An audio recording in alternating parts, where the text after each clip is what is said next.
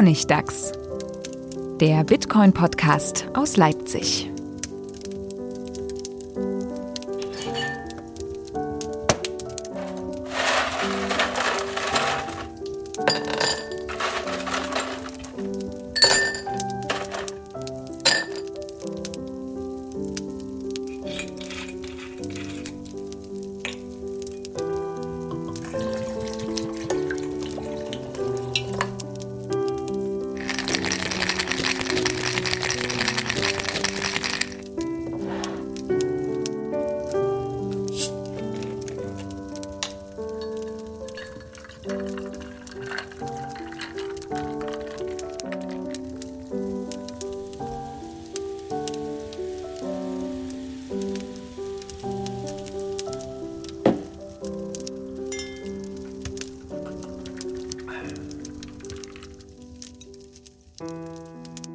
Herzlich willkommen zur 16. Folge vom Honigdachs, den Bitcoin-Podcast aus Leipzig und schon lange aus der Welt.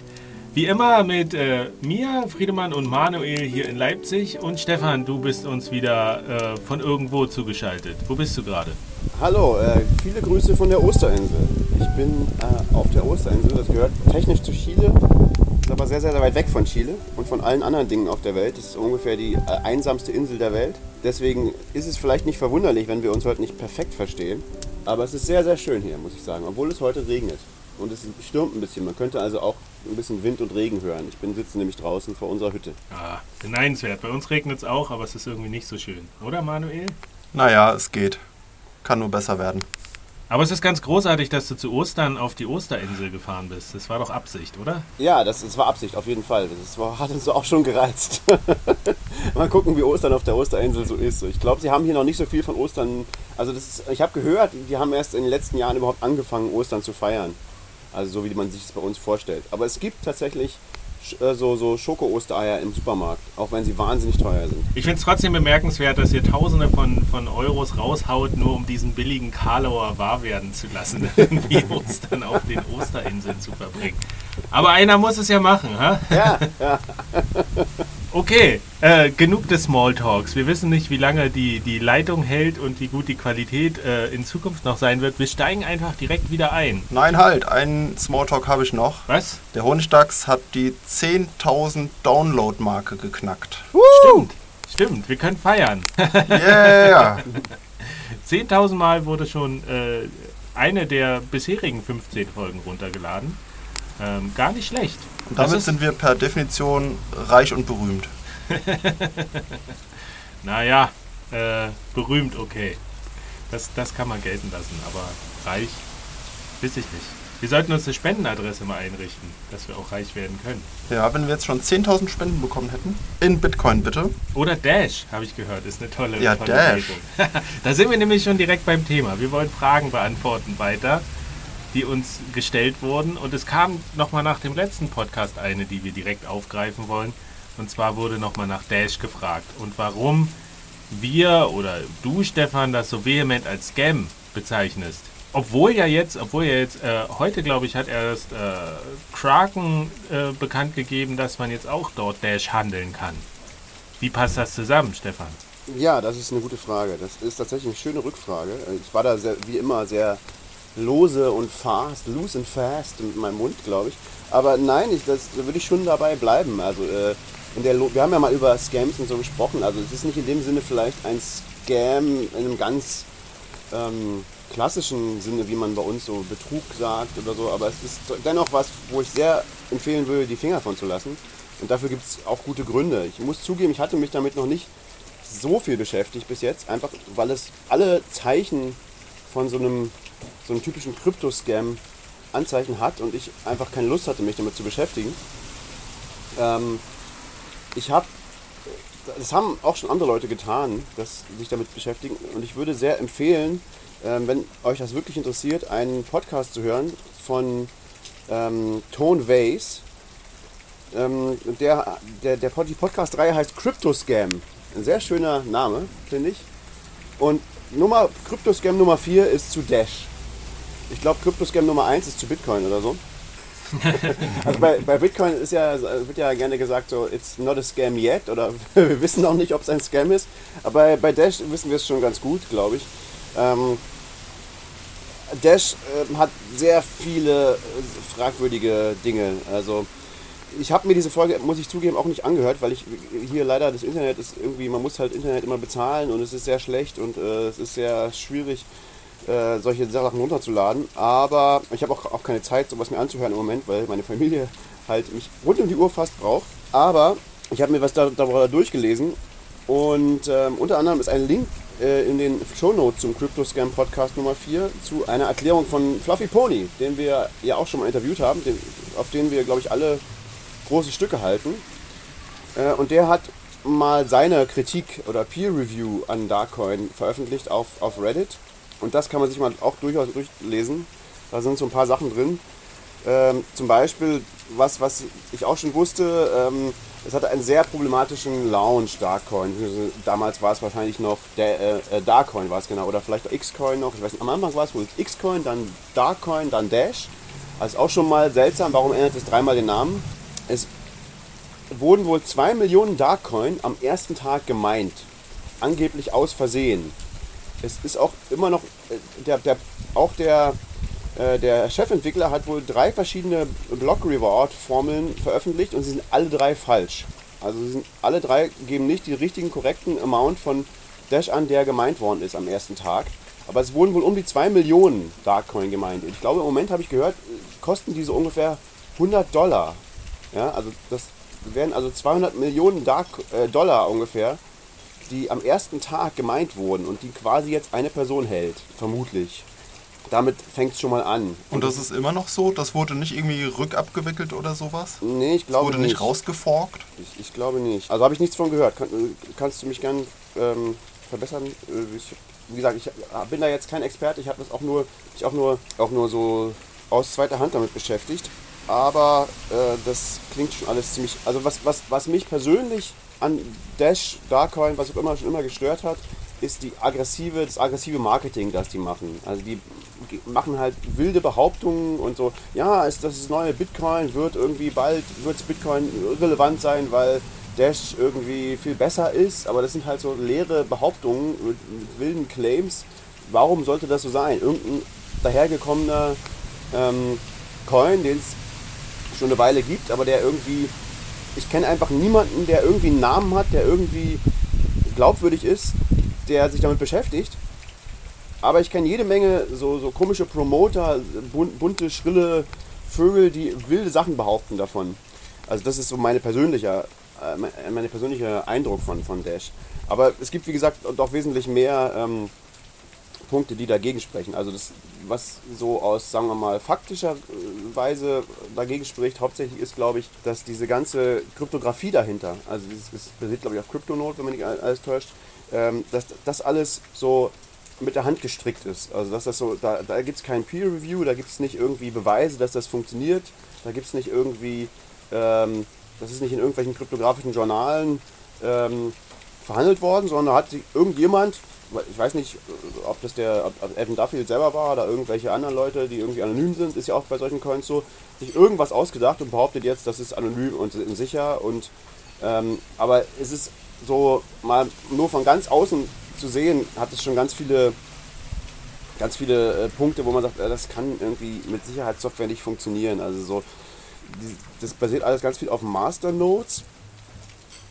Und diese Masternodes sind halt irgendwie so ein Konzept, was so ein bisschen erinnert an, ähm, äh, wie heißt es, Proof of Stake, aber irgendwie halt so ganz selber, einfach mal selber als Idee hingeworfen ist und man kann nicht begründen, warum das irgendwie gut sein sollte, aber man kann durchaus begründen, warum es schlecht wäre, weil zum Beispiel die, die Incentives, also die Anreize, die in diesem Netz äh, vorhanden sind, so sind, dass es für jeden Masternode, also das sind die Leute, die ganz viel sozusagen entscheiden im Netzwerk, ähm, für jeden ist es besonders, wäre es sehr sinnvoll, alle anderen Masternodes irgendwie anzugreifen mit, mit ähm, DDoS-Attacken zum Beispiel. Ähm, weil je weniger es gibt, desto mehr Geld macht ein Masternode und es, man, niemand weiß, wer diese Masternodes sind. Das sind alle anonyme Leute. Und es kann also durchaus sein, dass alle Masternodes zum Beispiel von der NSA kontrolliert werden oder von wem auch immer du nicht deine Sachen ankontrollieren möchtest.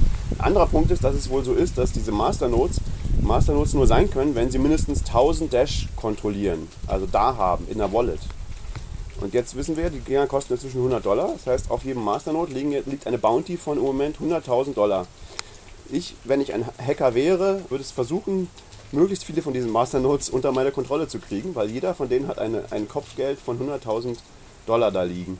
Das ist ein ziemlich schräger Anreiz. Und wenn ich das schon hätte, dann würde ich das natürlich nicht sagen, dass ich diese Masternodes kontrolliere, sondern äh, würde so ganz langsam versuchen, dieses Geld vielleicht zu verkaufen in Bitcoin. Aber während ich das, die Dinger schon kontrolliere, kontrolliere ich ja diese Masternodes. Und wer all diese Masternodes kontrolliert, kontrolliert diese ganze Anonymität und diese ganze Sicherheit dieses Netzes. Also der kann, könnte auch Daten verkaufen an jemand anderen, an sagen wir mal die NSA oder wen auch immer, der Interesse daran hat, was da äh, passiert wirklich in diesem Netzwerk.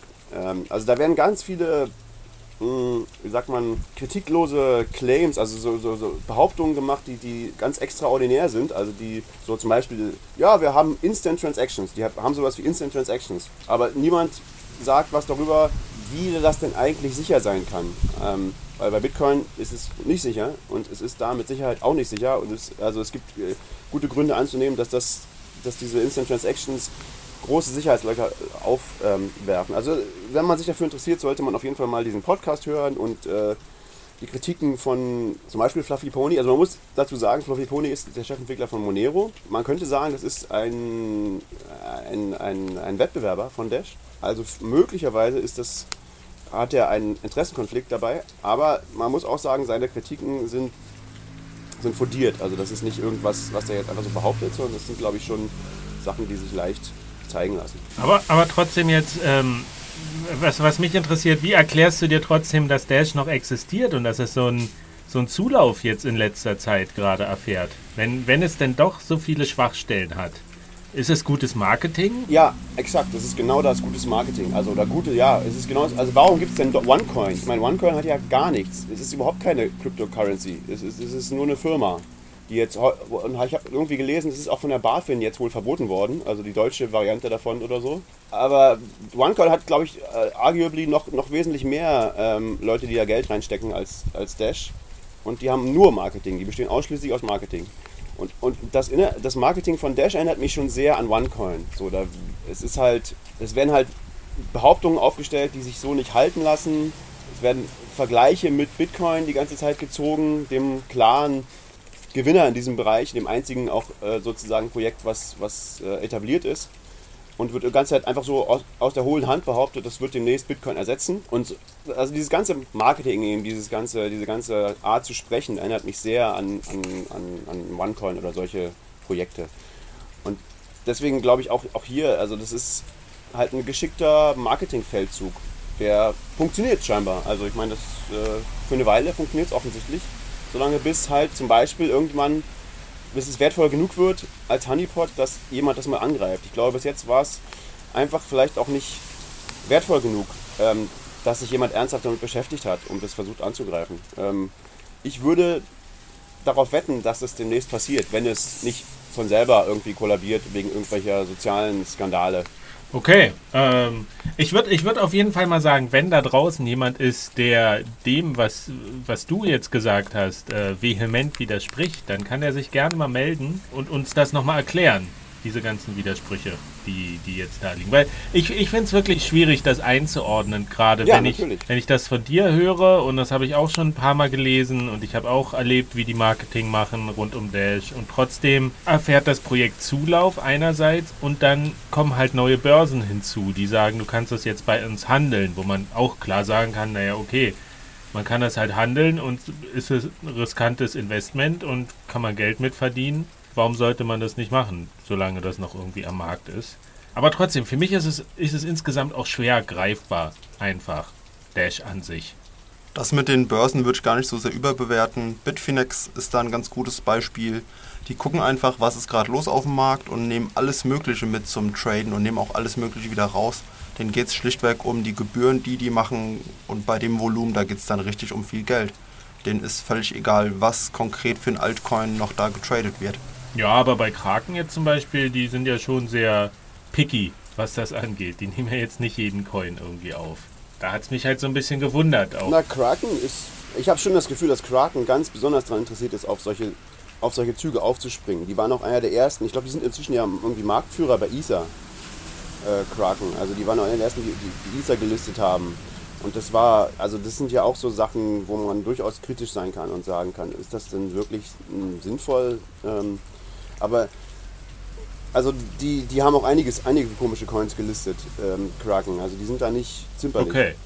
Ähm, äh, also so, so ähm, Akzeptanz von Börsen würde ich nicht als irgendein positives Zeichen se- sehen. Also das ist, naja, das ist natürlich in deren Interesse. Also muss natürlich immer erst ein Interesse da sein von der Bevölkerung sozusagen. Also, aber sobald dann Volumen da ist, wäre es ja für eine Börse irgendwie doof zu sagen, nö, handeln wir nicht. Das stimmt schon, das stimmt schon. Okay, also ja, weiß ich nicht. Gibt es jetzt vielleicht nicht, nicht, nicht viel mehr dazu zu sagen. Ich habe auch so, mein, mein Bauchgefühl ist nicht so hundertprozentig rein mit Dash, aber ich kann das jetzt auch nicht begründen. Und es geht mir ähnlich wie dir. Ich hab, mir fehlt die Zeit, mich in jedes Projekt en Detail einzuarbeiten und ich gucke lieber bei den Projekten, die noch ein bisschen, die mich von Anfang an überzeugen. Irgendwie. Das ist so ein Grundsatzprojekt, äh, so ein Grundsatzproblem, gerade bei Kryptowährungen. Es gibt einfach so viele Projekte, man kann sich nicht alles im Detail angucken. Und wenn bei mir am Anfang ein paar Faktoren komisch aussehen, dann investiere ich da keine Zeit rein. Und Dash ist mir zu zentralisiert und zu opak und irgendwie zu viel, wie Stefan auch sagt, zu viel Marketing. Es ist irgendwie eine, eine Kombination, ich habe mich nicht so weit reingelesen, um zu sagen, dass es technisch ein Scam ist, aber ich halte es für ein unseriöses, äh, schlechtes Projekt. Deswegen ist es für mich irrelevant. Aber das ist ja auch ein interessanter Faktor. Äh, Es geht, es geht ja allen so wie uns. Niemand hat Zeit, sich unendlich tief einzuarbeiten in die verschiedenen Sachen. Aber wenn dann genau in diese Lücke ein gutes Marketing äh, fällt, dann kannst du eben Leute mal eben überzeugen, mit wenig Aufwand vielleicht. Oder, oder von dir begeistern. Oder allein dieses, dass, dass immer mehr Leute darüber sprechen.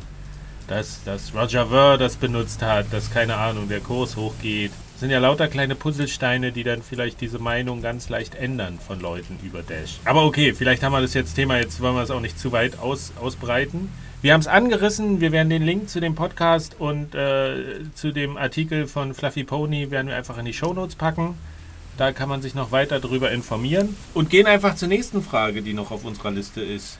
HD-Wallets. Das war auch noch eine Frage. Wie ist es möglich? Also Wallets haben ja mittlerweile, wenn man eine installiert, dann kommt oftmals dieses Backup, was ja sinnvoll ist, wo gesagt wird, schreibe dir jetzt 12 Worte auf oder 18 Worte auf oder 24 Worte auf, die dir angezeigt werden.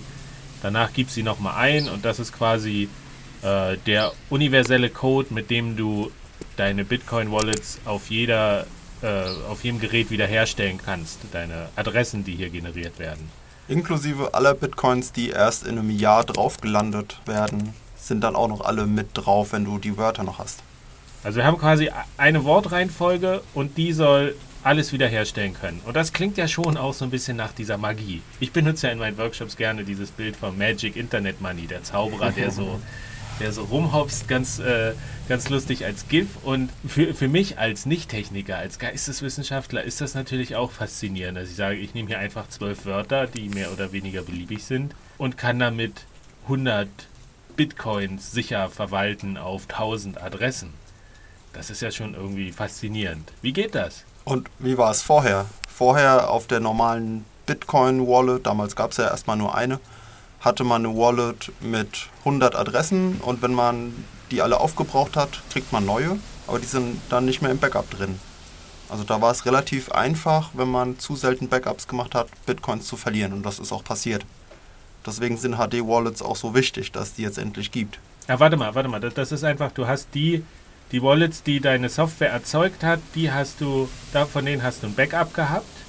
Und wenn die Software dann aber weitere Wallets erzeugt hat, Weitere Adressen. genau, weitere Adressen, ja, dann musstest du immer darauf achten, dass du da auch ein, jedes Mal eigentlich, wenn die eine neue Adresse erzeugt hat, musstest du eigentlich dein Backup aktualisieren, richtig? Nicht sofort, aber wenn 100 Adressen benutzt wurden, oder anders gesagt, dein Backup enthält nur die nächsten 100 Adressen, die du benutzen wirst. Okay, und du hast nie gemerkt, wann du rüber bist. Also das Backup enthält genauer gesagt nicht nur die Adressen, sondern immer zu jeder Adresse den entsprechenden Public und Private Key. Ja, also den öffentlichen und privaten Schlüssel.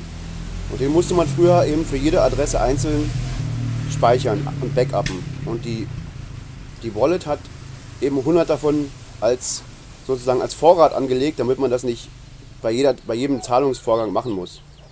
Aber wenn man dann irgendwann über die 100 rausgekommen ist, dann hat man besser nochmal gebackupt, weil sonst wären jetzt die anderen einfach nicht gebackupt gewesen, die neuen, die es dann einfach erzeugt hat. Die nächsten 100.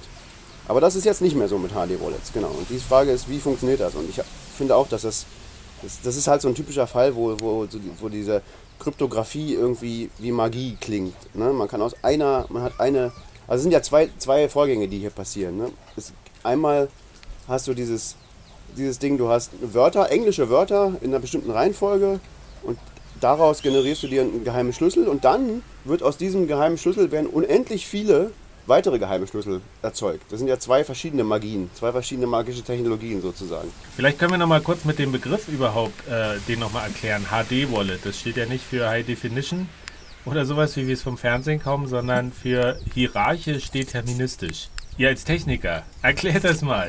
Hierarchisch ist für mich noch klar irgendwie. Es gibt eine Reihenfolge. Und deterministisch ist da das Wichtige, nämlich dass jedes Mal die gleiche Reihenfolge ist. Okay, also es leitet sich immer dasselbe, immer dieselbe Folge aus einer bestimmten, aus einem bestimmten, äh, aus einer Sequenz, aus einem Anfang, aus einem Input, aus einem Start, äh, aus diesen Worten. Wir haben am Anfang war das Wort.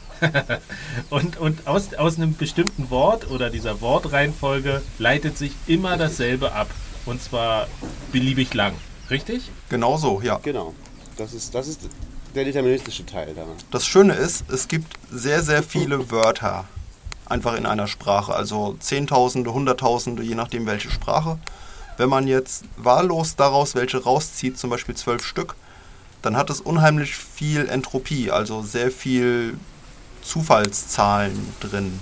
So wie 6 aus 49 beim Lotto, das ist schon sehr unwahrscheinlich, aber jetzt 12 aus 10.000, da steckt schon eine Menge an Variabilität drin. Deswegen kann man mit nur 12 normalen Wörtern sichere Startwerte generieren. Und aus diesem Startwert macht man sich dann eine Kette an Adressen und privaten Schlüsseln. Aber da habe ich noch eine Frage. Nutzen denn diese, diese, diese Wallets, äh, die Hardware-Wallets und die Software, nutzen die denn wirklich diesen kompletten Wortschatz, dass sie sagen, wir haben hier wirklich 10.000 Wörter, weil ich habe das jetzt bei verschiedenen Wallets erlebt und es kommt mir immer so vor, ah, vielleicht haben die so einen Pool von 100 Wörtern oder sowas. Das sind so alles sehr kurze, knackige englische Worte zwischen drei und äh, weiß ich nicht, manchmal bis acht Buchstaben, aber so in der Regel vielleicht fünf, sechs. Also mir kam der, der Kreis schon relativ klein vor jetzt nicht. Also die hätten, die bräuchten auch riesen Speicher, wenn die nochmal irgendwie 10.000 bis 50.000 Wörter irgendwo einfach speichern müssten. das Pool. stimmt. Die, die Urliste an Wörtern, die ist reduziert. Die ist erstmal nur Englisch und es sind nur Wörter, die man sich gut merken kann. Es sind alles Wörter, die unterschiedliche Anfangsbuchstaben haben. Nee, das stimmt auch nicht. Da hätte es ja auch nur 26 Wörter. Also nicht der erste Buchstabe, aber die ersten Buchstaben sind in der Regel deutlich unterschiedlich. Oder anders gesagt, die Wörter unterscheiden sich nicht nur in den letzten Buchstaben. Und bei manchen Wallets reicht es auch, wenn man die ersten vier Buchstaben von einem Wort eintippt. Ähm, ich weiß gar nicht, wie groß die Wortliste tatsächlich ist. Ich schätze um die 1000 ich glaube, das war das, was ich mal gelesen hatte. Ich glaube, es sind irgendwie 2.000 oder 4.000 oder so. Es, ist halt ein fester Korpus von einer bestimmten Größe. Das gibt es auch in verschiedenen Sprachen. Es gibt es nicht nur auf Englisch. Also es gibt so fertige Korp Korpusse. Ich weiß nicht, was ist, der, was ist der Plural von Korpus? Korpi. Korpi, wahrscheinlich. Ja, also es gibt verschiedene Korpi sozusagen in, in, verschiedenen Sprachen. Wichtig ist, dass man sich halt auf einen einigt. Also dass man weiß, von welchem Korpus man spricht, mit welchem Korpus man sozusagen diese Liste oder diese Liste von Wörtern erstellt hat. Das muss man halt wissen. Wenn der sich ändert, dann ist äh, plötzlich das, das ganze Verfahren ein anderes. Ähm, und damit kriegst du diese ganze Entropie. Ähm, also man kann sich irgendwie vorstellen, dass es, dass es eine ganze Menge verschiedene also solche Auswahlen gibt, sozusagen. Aus drei, sagen wir mal 4000 Wörtern. Äh, wenn ich daraus zwölf nehme und auch noch die Reihenfolge eine Rolle spielt, dann gibt's, kann man sich vorstellen, sehr, sehr, sehr viele Möglichkeiten. Und es muss halt auch sehr viele geben. Es muss mindestens 2 hoch 256 geben. Ähm, das ist, äh, glaube ich, schon mehr als die Anzahl der Elemente im Universum. Und es ist genau so viel wie ein SHA-256 Hash, also wie, ähm, das sind 256 Bits, 256 Bits lang. Mehr Informationen ähm, ist in so einem Private oder Public Key nicht drin von, von Bitcoin. Also es, es geht immer darum, bei, wenn du einen Private Key haben willst, du brauchst eine 256 Bit lange Zufallszahl im Prinzip. Und eine Möglichkeit, so eine Zufallszahl äh, zu erzeugen, ist, solche Wörter in eine Reihenfolge zu bringen, aus einem Korpus, der groß genug ist. Und wichtig ist, dass es halt genau so viele Möglichkeiten gibt, also mindestens so viele Möglichkeiten gibt. Es kann auch mehr geben. Und dann kann man, gibt es verschiedenste Techniken, wie man daraus dann eine Zahl machen kann, die zwischen 0 und 2 hoch 256. Die einfachste, die mir jetzt einfiele, also eine ganz einfache Technik, äh, wobei das im Detail natürlich auch schwierig ist, wie das dann wirklich funktioniert, ist, das zu hashen. Eben genau diesen Hash zu nehmen, SHA-256 und die Wörter nacheinander aufzuschreiben, wobei da sehr wichtig ist, wie du die aufschreibst, ob du die groß und klein schreibst, ob du da irgendwelche Spaces dazwischen hast oder so. Also das muss man alles genau spezifizieren, weil wenn man irgendwas daran ändert, ergibt sich eine völlig andere Zahl. Aber was du dann zum Beispiel tun könntest, ich bin jetzt nicht sicher, ob das BIP das so macht, aber es ist auch unerheblich. Das wäre eine Möglichkeit, zu tun, ist einfach diese, diese Liste von Wörtern, wie sie, wie sie aufgeschrieben ist, sagen wir mal mit Spaces dazwischen, zu hashen. Und dann kriegst du eine Zahl, die genau 256 Bit lang ist. Und wenn es mindestens so viele verschiedene ähm, Wörter gibt, also äh, Wortkombinationen, ähm, 12er Kombinationen oder 24er Kombinationen, dann kriegst du mit hoher Wahrscheinlichkeit auch 2 hoch 256 verschiedene, oder fast zumindest, so viele ähm, Zahlen dabei raus, wenn du die hashst. Und so kriegst du den, den allerersten Schlüssel sozusagen. Dazu kriegst du diesen, diesen einen, wie sagt man da immer, äh, den Seed, genau, den, den Seed Value. Also irgendeinen, einen, den geheimsten aller geheimen Schlüssel. Das ist sozusagen das erste, die erste Magie, die da passiert. Äh, weiß, oder Manuel, weißt du vielleicht, wie das, wie das Verfahren tatsächlich genau funktioniert, was man benutzt? Es gibt zwei verschiedene HD-Wallet-Implementationen. Die erste, die alte, funktioniert quasi so, wie du es beschrieben hast. Man nimmt die, den Startschlüssel, diese 12 oder 18 Wörter und macht den Hash daraus, hat den ersten Schlüssel. Um dann den nächsten zu generieren, hängt man einfach eine 1 dahinter. Wenn man dann diese 18 Wörter plus 1 als Ziffer hasht, kriegt man einen völlig anderen Hash raus. Den kann man einfach als zweiten Hash, als zweite Adresse, als zweiten Private Key nehmen. Den dritten hängt man dann hinten eine 2 dran und so weiter. Dann hat man eine beliebig lange Reihe an Hashes, die man als Adressen auch so benutzen kann, die so erstmal nichts miteinander zu tun haben scheinen. Also wenn ich jetzt ganz viele Adressen kenne, kann ich daraus nicht auf den Startschlüssel zurückrechnen oder sowas. Und das ist natürlich wichtig. Aber das ist interessant. Das, das habe ich mich gefragt, wie, wie man dann aus dem ersten den zweiten errechnet und diese, zu dieser beliebigen Menge kommt. Man zählt einfach durch irgendwie dann mit einer, mit einer Folge, die man irgendwo einfügt. Richtig. Es ist ja sogar so, dass es diese Hierarchik noch eine Rolle spielt. Ja, was meinst du damit mit, mit Hierarchik? Also dieser hierarchische Aspekt haben wir, den haben wir noch gar nicht erklärt, der wird auch nicht so oft benutzt sozusagen. Den gibt es eben auch noch. Der bedeutet, dass du nicht einfach nur eine Kette von, von ähm, verschiedenen Adressen kriegst, sondern du kannst das sozusagen in zwei Richtungen machen. Also du kannst nach horizontal eine Kette machen und du kannst vertikal sozusagen Levels machen, also Niveaus. Du kannst sagen, ich will den ersten von der, äh, ich will die, den ersten Schlüssel aus dem fünften Level. Sowas kannst du machen. Darum heißt das hierarchisch. Also du kannst sozusagen Gruppen. Von einem, von einem Seed kannst du nicht nur eine Reihe von, von Schlüsseln ableiten, sondern du kannst Gruppen von Schlüsseln, auch unendlich viele Gruppen von Schlüsseln, die jeweils wieder unendlich viele äh, Schlüssel enthalten, machen. Ähm, und das könnte man auch auf verschiedene Arten implementieren. Und leider kann ich gerade nicht rausfinden, weil ich kein Internet habe, ähm, wie es tatsächlich implementiert ist in diesem Standard. Ähm, aber du könntest es zum Beispiel so implementieren, wie Manuel eben gesagt hat, dass du irgendwie Zeichen einer, einer bestimmten, also ein bestimmtes Zeichen anhängst und du kannst andere Zeichen anhängen, wenn du, wenn du ein anderes Level haben willst. Zum Beispiel. Aber das, ich glaube, so, so wird es nicht gemacht. Ich bin nicht sicher, wie es genau funktioniert. Aber die eigentliche Magie daran ist tatsächlich dieses, dieses Hashen. Also das passiert auf jeden Fall dazwischen. Die Details liegen dann darin, was genau gehasht wird, also was verändert wird jedes Mal. Aber der Punkt ist eben, diese Hash-Funktionen haben sehr magische Eigenschaften. Die sind insbesondere nicht invertierbar. Das heißt, ich kann von einem ähm, Hash nicht auf das, auf, die, auf das, was gehasht worden ist, zurückschließen.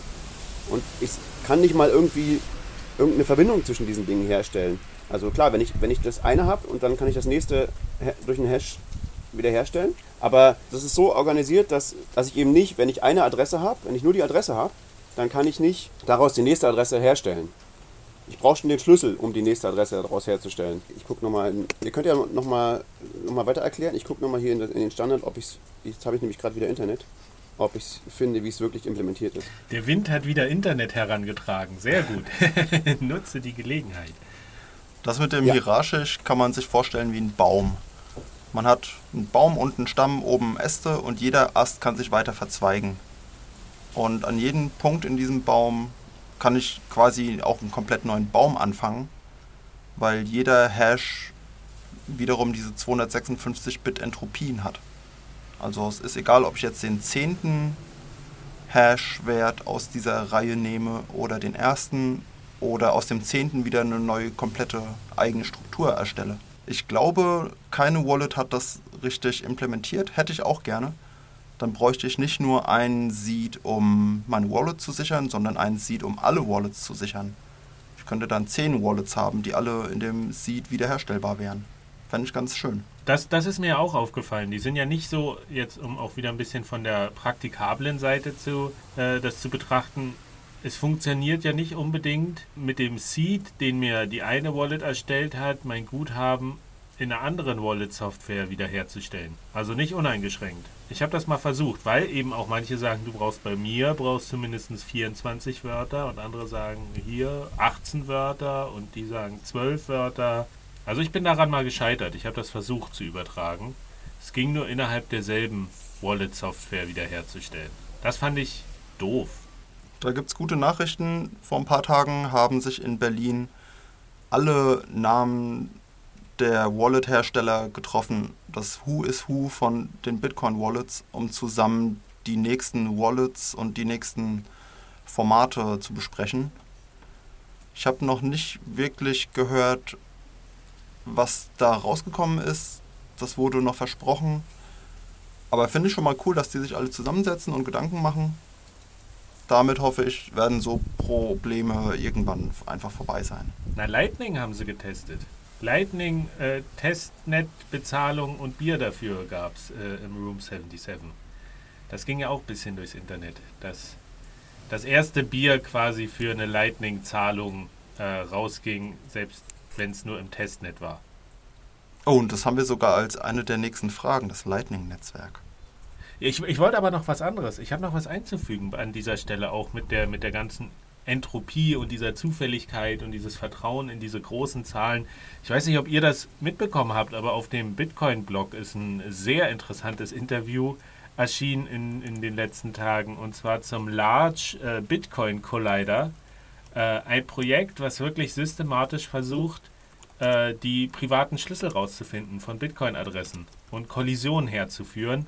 Ähm, und, okay. und zwar mittlerweile mit einer ganz schön krassen macht, ich habe die Zahl jetzt nicht mehr genau im Kopf, aber irgendwas 500.000 Schlüssel die Sekunde äh, werden durchprobiert. Also irgendwer hat sich daran gesetzt hat gesagt, hier, ich will das immer noch mal weiter ausprobieren. Ist das wirklich so? Ist Bitcoin wirklich so sicher, dass es so viele ähm, so viele Adressen und Möglichkeiten gibt, dass man die nicht systematisch durchsuchen kann und hat, gesagt, er hat sich hingesetzt, ich versuche das einfach mal. Und er hat wohl diesen Algorithmus äh, durch verschiedene Faktoren enorm gesteigert in letzter Zeit. Und es gibt ja diese Seite äh, Directory.io, äh, wo quasi alle Private Keys aufgelistet werden, aber immer nur 256 pro Seite. Ähm, und jedes Mal, wenn der Browser die neue Seite lädt, werden halt wieder 256 angezeigt. Und da ist irgendwie oben eine, An eine Anzahl von möglichen Seiten, die angezeigt werden können, die hat 70 Stellen, diese Zahl. Also die ist exorbitant groß, aber das ist wohl die Basis und die geht er systematisch durch und wird dabei immer schneller, die, die auszulesen und, und durchzuchecken und hat wohl auch, glaube ich, einen kleinen Pool, wo man, wo man selber auch noch Rechenleistung reinmachen kann. Und sie haben auch wohl Adressen gefunden, wo, wo Bitcoins drauf sind. Ähm, und das ist schon irgendwie ein bisschen scary, weil er auch gesagt hat, gibt eigentlich keine keine Möglichkeit, sich davor zu schützen. Jein. Wenn der Seed oder der Startwert oder was auch immer man benutzt, wirklich 256-Bit Entropie hat, dann ist es ausgeschlossen, dass der gefunden wird. Das ist so nah an ausgeschlossen, ich nenne es ausgeschlossen. Wenn ich jetzt äh, mein Geburtsdatum hashe, dann habe ich auch einen validen Seed für mein Wallet. Der wird dann relativ schnell geknackt. Und äh, ein schöner Vergleich mit 256 Bit, das kann man sich ja als Laie nicht vorstellen. Ein schöner Vergleich, den ich gelesen habe. Wenn man alle Energie der Sonne ernten würde mit einer Dyson-Sphäre, also man baut eine Kugel um die Sonne und fängt jede Energie ein, die die Sonne in ihrer Lebzeit von ganz am Anfang bis ganz zum Ende erzeugt. Damit würde man einen perfekten Computer speisen, der ohne Energieverluste nichts anderes macht, als zu zählen, von null aufwärts. Dann wäre das nicht genug Energie, um auf 256 Bit zu zählen. Und da reden wir noch nicht von Hashen oder ähnlichem. Von daher bin ich schon relativ entspannt, auch wenn sich die Jungs viel Mühe geben und Tools und sowas bauen. Okay. Naja, also wie gesagt, sie haben schon erste Adressen gefunden, den Private Key halt zufällig erzeugt von Adressen, wo was drauf liegt. Nein, Ähm, nein, nein. Sie haben nicht zufällig erzeugt, sondern sie, sie sind von verschiedenen Sachen ausgegangen. Zum Beispiel gab es Lücken im Android in diesem Pseudo-Zufallszahlengenerator und da hört man ja schon, Pseudo es ist kein echter Zufall. Oder sie nehmen bekannte Startwerte oder sie suchen sich andere Bugs oder sie hashen einfach mal ein Wörterbuch oder lauter so Sachen. Und dann natürlich findet man Sachen, weil alles, was sich Menschen ausdenken, was keine echte Zufallszahl ist, das kann sich ein Computer auch relativ einfach ausdenken. Nee, ich glaube, ich habe das anders verstanden. Also wenn ich das Interview richtig verstanden habe, dann gehen die systematisch dieses Directory IO durch. Einfach. Wo auch mehr oder weniger hochgezählt wird, äh, Na, die, die Zahl. Naja, wenn die, das, wenn die das systematisch durchgehen, das ist der Punkt. Dieses systematisch ist der, ist der Punkt. Also systematisch heißt ja, ich gehe irgendwie bei Null an oder so und zähle dann los. Genau. Das kann ja auch jemand anders gemacht haben, der, die, der diesen. Das kann ja je- derjenige gemacht haben, der, der sozusagen die Bitcoins da gespeichert haben. Er hat sich gedacht, ich bin ganz schlau, ich nehme die drei Millionste Nummer und äh, die, die, die es überhaupt gibt, da bekommt nie jemand drauf. Und hat nicht damit gerechnet, dass jemand die einfach mal durchzählen würde.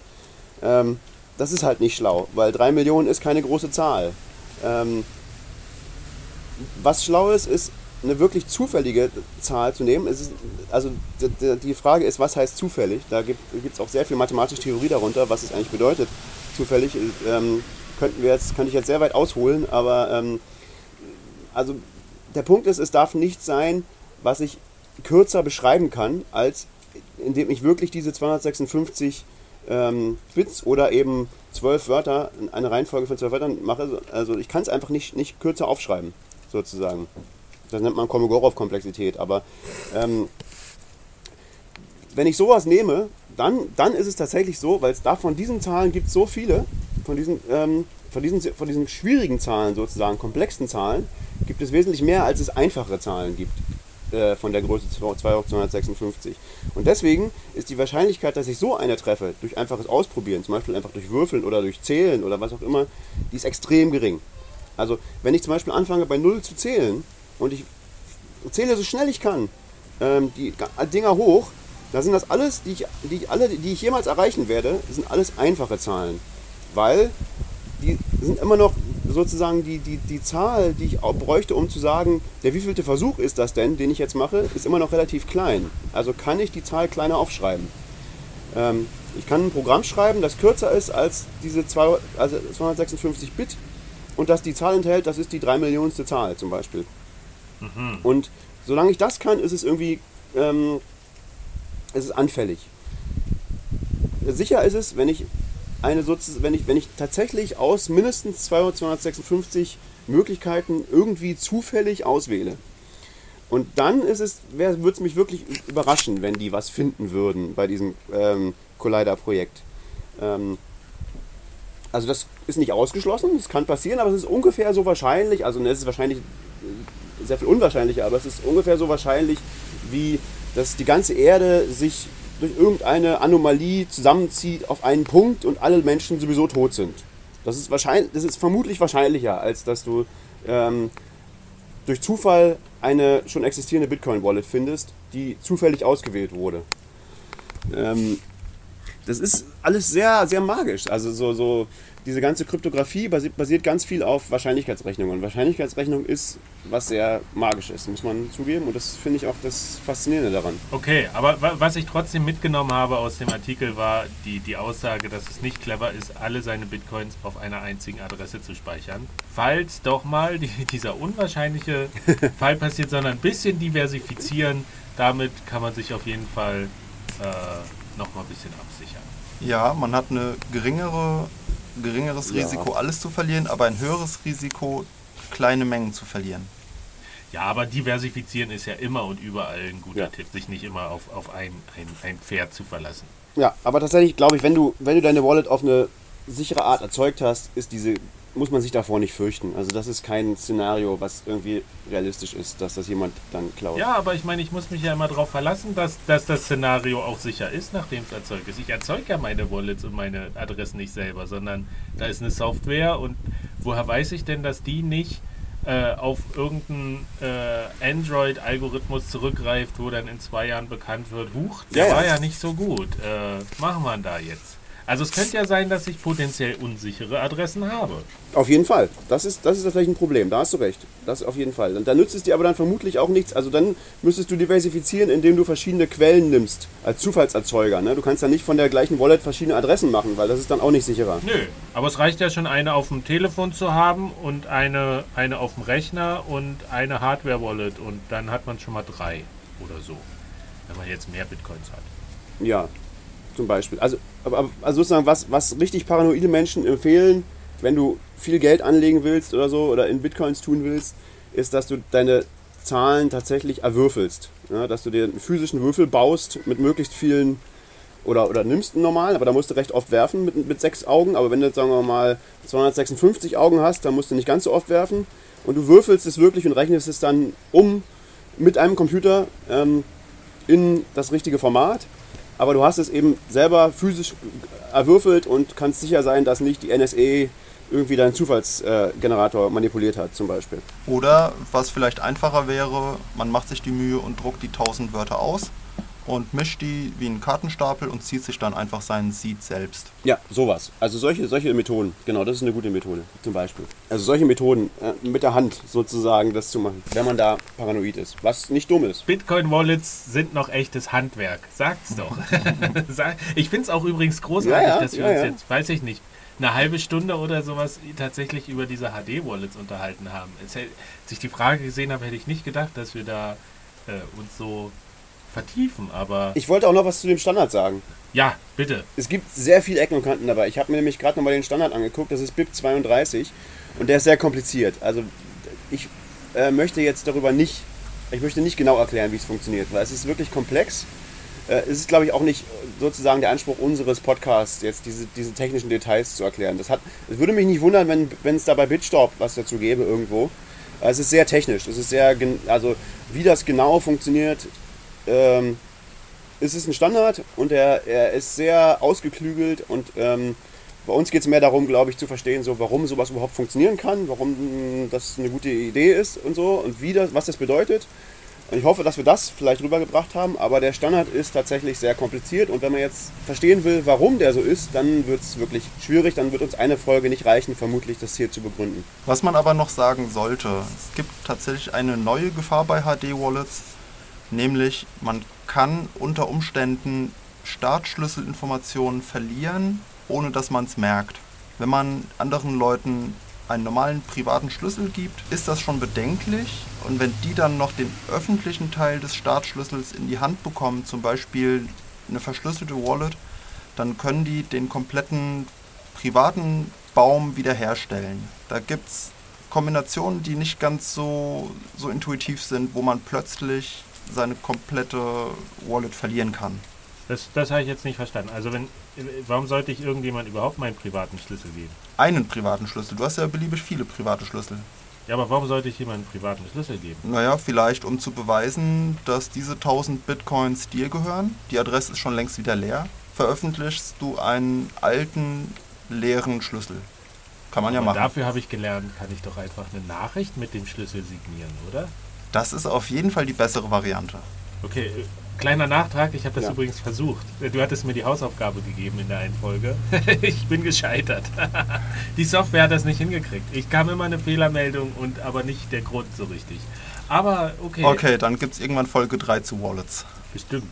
Also, ähm, was ich daraus mitgenommen habe, man sollte niemals einen privaten Schlüssel veröffentlichen oder weitergeben. Egal aus welchen Gründen. Außer man macht die komplette Wallet absolut restlos leer und startet eine völlig neue.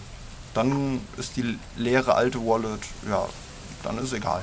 Ja, ja, also, die, ja, also dieser Standard hat, tatsächlich- hat tatsächlich ein paar Ecken und Kanten. Also es ist tatsächlich so, dass es da irgendwie Möglichkeiten, also man muss schon wissen, wenn man, sagen wir mal, wenn man die fortgeschrittenen Anwendungen davon äh, benutzt, also es kann, man kann ja zum Beispiel, was man damit zum Beispiel machen kann, ist man kann den, den öffentlichen Teil des, von einem Schlüssel ähm, sozusagen auf einen anderen Server tun und dann kann der Adressen generieren, ohne den, den privaten Schlüssel zu haben. Das geht zum Beispiel. Das ist ja sehr praktisch. Wenn ich ein Geschäft habe und ich will für jeden Kunden eine extra Adresse anlegen, will aber nicht, dass mein Server den privaten Schlüssel enthält, weil äh, damit wäre das ja ein Sicherheitsrisiko, dann kann ich dem, dass, dass sowas geht.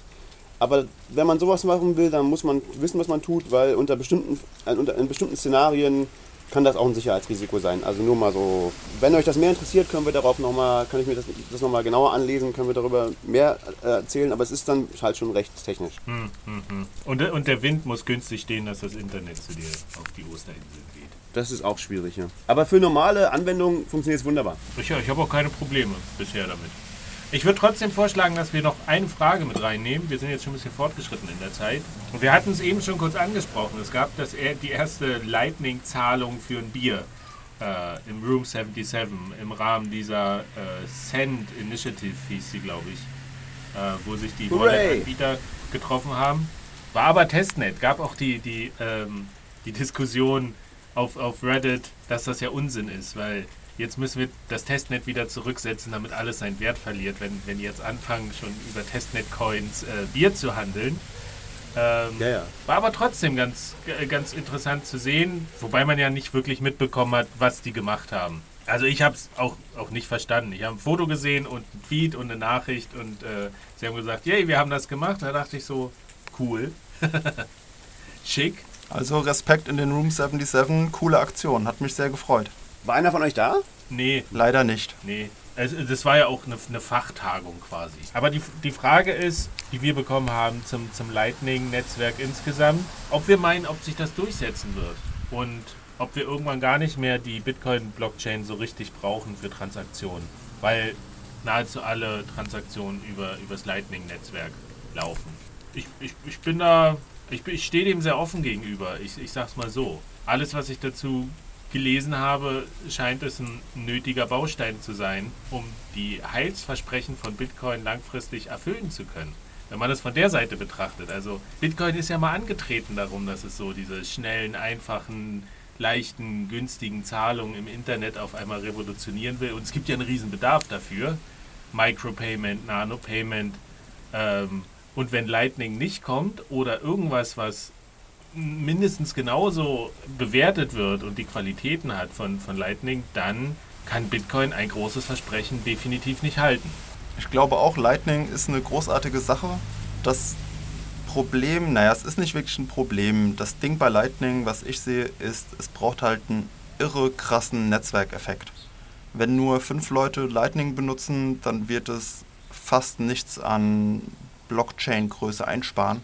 Es müssen quasi alle mitmachen und dann kann der Großteil der Transaktionen außerhalb der Blockchain passieren. Also das macht es natürlich nötig, dass alle Wallets und alle Software und alle Hardware per Default Lightning machen und vielleicht als Option dann nicht Lightning-Transaktionen, sondern eine normale Blockchain-Transaktion. Das wird bestimmt irgendwann kommen, aber ich glaube nicht, dass es von Anfang an die riesen Ersparnisse auf der Blockchain bringen wird. Aber ich mache mir keine Sorgen, dass es da, dass der Netzwerkeffekt da nicht kommen wird, weil wenn, wenn das wirklich einigermaßen funktioniert, dass man Mikrotransaktionen schicken kann, digital direkt. Äh, ich meine, wir haben ja den, zum Beispiel den Brave-Browser. Der hat eine Bitcoin-Wallet implementiert. Und es gibt ja schon lange diese Ideen von, von den fließenden Mikroökonomien im Netz, dass man äh, sofort bezahlt, wenn man auf eine Seite geht und dort äh, quasi für den Content, den man, den man konsumiert, Mikrobeträge schickt und gleichzeitig aber Werbung gucken kann und dafür an den Werbeerträgen beteiligt wird oder gute Kommentare schreibt oder irgendwie so. Ich glaube, da sind ganz viele heiß drauf, das endlich umzusetzen, aber es geht halt noch nicht, weil wir diese Mikrotransaktion einfach nicht haben. Aber ich, also ich sehe da jede Menge Anwendungsfälle und die auch schnell, glaube ich, Traktion gewinnen können, wenn die Leute merken, ey cool, ich kann durch Surfen im Netz, kann ich, kann ich Geld verdienen. Jetzt surfe ich im Netz und muss mir irgendwie äh, crappy Werbung angucken und dann surfe ich im Netz und muss mir crappy Werbung angucken, aber habe dabei Geld verdient. Ist doch sexy. Äh, kurz zum Aside, der Brave-Browser ist jetzt auch ein Scam. Nee, die so. haben auch irgendeine komische Ethereum-Tokens jetzt, äh, die haben irgendwelche Ethereum-Tokens jetzt auch rausgegeben. Also, I, I, wie heißt sowas? ICO und so. Also deswegen äh, ist ein bisschen mit Vorsicht jetzt auch zu genießen, glaube ich. Ach, Ähm, schade. Das Konzept. Brave. Das Konzept Brave. jedenfalls äh, zu, noch, zum, zurück zum Thema zu Lightning. Ähm, ja, das, ich, ich finde das, äh, ich sehe das genauso erstmal wie du, Friedemann, dass, dass Lightning halt ganz viel verspricht, was wir alle uns mal von Bitcoin erträumt haben. So. Und es ist, wenn es das irgendwie möglich ist, sozusagen, dass, dass das wirklich geht. Also sofortige Transaktionen mit wenig Gebühren für alle, so, dann ist Lightning der bis jetzt einzige schlaue Weg sozusagen, den ich gehört habe, das zu machen. Also das, das, das könnte funktionieren, denke ich mal. Was nicht so sein wird, ist, äh, was wir hier, weil hier ein bisschen die Frage war, dass, dass man die Bitcoin-Blockchain dann gar nicht mehr braucht. Äh, Das wird mit Sicherheit nicht so sein. Also es, es hat mal jemand ausgerechnet, was es bedeuten würde, wenn so und so viele Leute Lightning benutzen. Also auch wenn ganz viele Leute Lightning benutzen, also sagen wir mal, wenn, äh, 10 Millionen, wenn nur 10 Millionen Leute, so viel wie wir jetzt vielleicht schon Bitcoin benutzen, Lightning benutzen, dann heißt das auch, dass die Blöcke trotzdem voll sind. Und wenn 100 Millionen Leute Lightning benutzen sollen, dann heißt das auch, dass wir die Blöcke trotzdem wesentlich größer machen müssen irgendwann äh, für die Blockchain, weil also Lightning braucht auch viele äh, Transaktionen. Also jeder, jeder, jeder Lightning-Kanal und von denen muss man eine ganze Menge aufmachen und ab und zu auch mal wieder zumachen, braucht mehrere äh, Bitcoin-Transaktionen. Und das heißt, äh, es wird mit Sicherheit nicht passieren, dass die Blockchain dadurch irgendwie leer wird. Aber es ist der einzige Weg sozusagen, die Blockchain sicher zu skalieren, insofern, dass man die Eigenschaften behält, die Sicherheitseigenschaften, aber trotzdem, sagen wir mal, 100 Millionen Leute es benutzen können in einigermaßen naher Zukunft möglicherweise. Aber was wir halt nicht wissen, ist, ob es tatsächlich funktioniert in dem Sinne, wie, wie sehen diese Netzwerke aus? Also wie äh, wird, es, wird es sozusagen, wie werden die Leute das benutzen? Wie wer wird dieses, wie dieses Netzwerk sich, sich ähm, aufbauen? Es gibt da schon so ein paar, so ein paar schwierige Sachen. Also zum Beispiel äh, haben, gibt es ja eine Annahme, die oft getroffen wird, ist, dass es wird so riesige Hubs geben. Also Dienstleister wie PayPal heute, die sozusagen einen so einen, so einen Lightning-Hub haben und mit allen Leuten Kanäle aufhaben. Und das wird vermutlich nicht so sein, weil das würde bedeuten, dass dieser Dienstleister in jedem Kanal Geld drinstecken haben müsste. Ähm, und zwar je mehr, desto je mehr, also mehr Geld, wenn er mehr Geld transportieren möchte in, auf dieser Route. Und das ist vermutlich wird das nicht skalieren. Also das ist ein, ein Argument dafür, dass so ein Lightning-Netzwerk sich nicht wahnsinnig zentralisieren wird, was vermutlich, sondern eher, wenn es funktioniert, dann eher sozusagen so kleine äh, über, über so kleine Verbindungen. Also jeder äh, hat mit seinem Nachbarn irgendwie eine Verbindung und aber dennoch muss halt da so, muss, müssen da Bitcoins sozusagen geparkt sein. Die müssen ähm, vorgehalten werden und können nicht einfach mal so ganz schnell abgezogen werden. Immer wenn du die abziehen willst, musst du wieder eine, eine neue Bitcoin-Transaktion oder mindestens eine, eher mehrere in die Blockchain schreiben tatsächlich. Das heißt, ähm, ob das sozusagen von den Benutzungspattern und von den, von, von, also das ist eine, eine schwierige Frage. Also wie die Leute das benutzen werden und ob sich das durchsetzen wird und ob das tatsächlich dem Verhalten der Leute entspricht, das weiß man heute noch nicht so genau. Aber was ist unsere beste Hoffnung sozusagen, um irgendwas zu bauen, was, was, sagen wir mal, Zahlungen für die ganze Menschheit skalieren könnte irgendwann? So würde ich das einschätzen. Aber da ist noch mei- meine Frage ja generell auch, dieses Lightning an sich, worüber sprechen wir da eigentlich genau? Das ist ja kein Produkt, sondern ist, ist Lightning an sich ein Konzept, eine Idee, ein Protokoll? Weil was man ja auch immer wieder hört, es gibt verschiedene äh, Ansätze, wie Lightning umgesetzt werden soll. Ich glaube, vor einer ganzen Weile gab es mal irgendwie einen Test und da hieß es dann Thunder hat irgendwie was gemacht, basiert aber irgendwie auf Lightning. Also wenn, was ist denn Lightning jetzt genau? Ist das, ist das ein eine Idee, ein Konstrukt oder ist das schon wirklich, wirklich was Ausgereifteres und wäre dann Thunder ein Äquivalent zu, zu äh, oder ein Substitut zu Lightning? Ähm, so wie ich das verstanden habe, ist Lightning konkretes Protokoll. Also nicht nur ein Konzept. Ja, nicht so ganz. Also Lightning, Lightning ist tatsächlich eine Abstraktion. Lightning ist eigentlich mehr eine Idee. Es ist ein Paper, in dem sehr high level, aber immer noch recht kompliziert äh, erklärt wird, wie so ein Netzwerk funktionieren könnte, aber da werden nicht alle Details, ähm, nicht alle Details spezifiziert. Das ist noch keine Spezifikation, noch kein Protokoll in dem Sinne, dass man jetzt einfach nur programmieren müsste und dann würde es funktionieren. Ähm, was es inzwischen gibt, ist die Bolt-Spezifikation.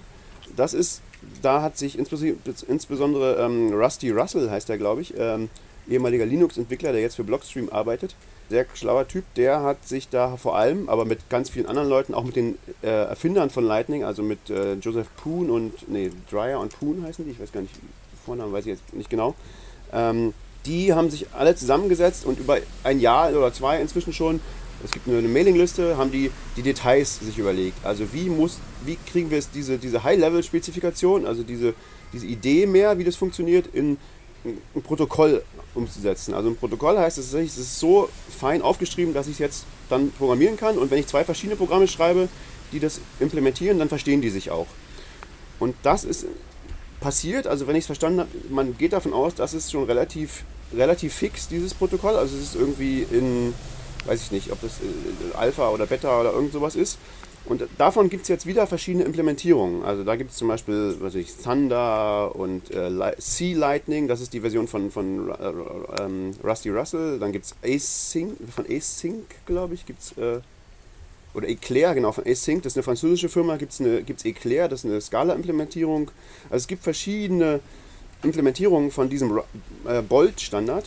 Und dieser Bolt-Standard ist sozusagen die erste der erste Versuch, dieses, dieses äh, Lightning-Netzwerk in ein Protokoll zu gießen. Aber das ist schon relativ kompliziert und ich bin auch sicher, dass da noch nicht alle Fragen hundertprozentig gelöst sind oder äh, dass es da zumindest noch mehr Iterationen geben wird irgendwann. Also die eine, eine grundsätzliche Frage, die lange nicht so klar war, ist wie, das ist auch eine Frage von Design, das, da gibt es sicherlich mehrere Möglichkeiten, äh, ist wie, wie route ich denn? Also wie, ähm, wenn ich so ein Netzwerk habe, wie finde ich denn darin Wege? Also wie finde ich von, von A nach B? Also wie kann ich, was ist der beste Weg auch? Möchte ich, dass das irgendwie anonym ist? Oder möchte ich, dass das öffentlich ist? Das sind alles Designabwägungen und die sind in diesem Bolt-Protokoll getroffen worden, auf eine bestimmte Art. Ähm, man kann jetzt da auch verschiedener Meinung sein, glaube ich, ob das die beste Art ist, das zu machen. Aber es ist ähm, auf jeden Fall eine Art, die jetzt festgeschrieben ist und die verschiedene Leute implementiert haben. Und jetzt warten wir halt darauf, dass die diese Implementierungen alle getestet werden und irgendwann hoffentlich auch mit, die, die sind glaube ich auch alle, die nehmen glaube ich alle an, dass Segwit implementiert wird. Denn wenn Segwit nicht implementiert wird, das ist ja wieder ein großes Problem, dann könnte man Lightning irgendwie auch machen, aber das wäre sowas wie Lightning Light. Also das müsste man alles viel hässlicher machen. Ähm, und das haben die, glaube ich, dazu haben die, glaube ich, keine Lust, die Leute, die das implementiert haben bis jetzt. Ähm, also das ist, glaube ich, das, worauf wir warten, damit diese Bolt, also die Implementierung dieser, dieser, dieses Bolt-Standards tatsächlich funktionieren. Okay, ich, ich glaube, damit haben wir, haben wir das Thema ganz gut einmal, einmal umrissen, weil eben auch noch viel ähm, ja, kommen wird. Wir noch an einem sehr frühen Punkt eigentlich in der ganzen Geschichte sind. Wir sind jetzt auch bei einer guten Stunde. Und was haben wir? Drei bis vier Fragen hatten wir jetzt. Haben wir durch? Noch stehen immer noch etliche auf der Liste. Und worüber wir gar nicht gesprochen haben, was wir vielleicht dann tatsächlich in der nächsten Folge mal machen könnten, ist diese ganze äh, lustige Entwicklung, die ja jetzt auch ähm, gerade passiert. Weil wir haben ja, letzte Folge haben wir uns ja noch so schön über die Block-Size-Debatte unterhalten, dass hier verhärtete Fronten und alles bleibt, wie es ist. Und jetzt hier Essig Boost und äh, äh, User-Activated Softfork und was nicht alles wieder für schöne Vorschläge im Raum stehen. Ähm, da schlage ich vor, nächstes Mal können wir uns darüber noch mal ein bisschen auslassen. Was meint ihr? Eine Soap-Opera-Folge, oh ja. ja. Fantastisch. Ich finde ich auch eine sehr gute Idee. Darüber sollten wir auf jeden Fall sprechen. Es ist ja wirklich fantastisch, was da passiert ist. Äh, äh, also was, was da jetzt rausgekommen ist oder so. Es ist großartig, ja. Und äh, ich will aber noch mal sagen, wir hatten irgendwie recht, oder? Es, es ist alles, die, der Himmel ist nicht eingestürzt. Äh, BU hat sich nicht durchgesetzt, richtig? Alles gut, alles gut. Ja, aber noch, noch ist ja nicht vorbei. noch ist nicht vorbei. Wir, nächstes Mal machen wir vielleicht Wetten auf, auf irgendwelche Ergebnisse und dann, ähm, weiß ich nicht. Schauen Das, wir mal. das Popcorn wird in Bitcoin-Land nie ausgehen. Das Stimmt. haben wir gelernt.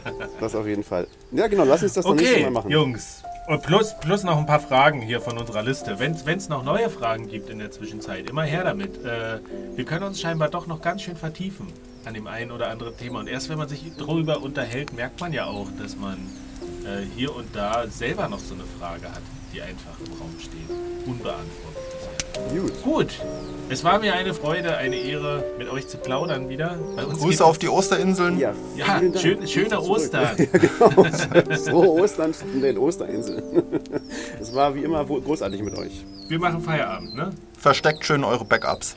Genau, und diversifiziert. Diversifiziert. Oh ja. Aber nicht in, in Altcoins. Tschüss. Tschüss. Tschüss.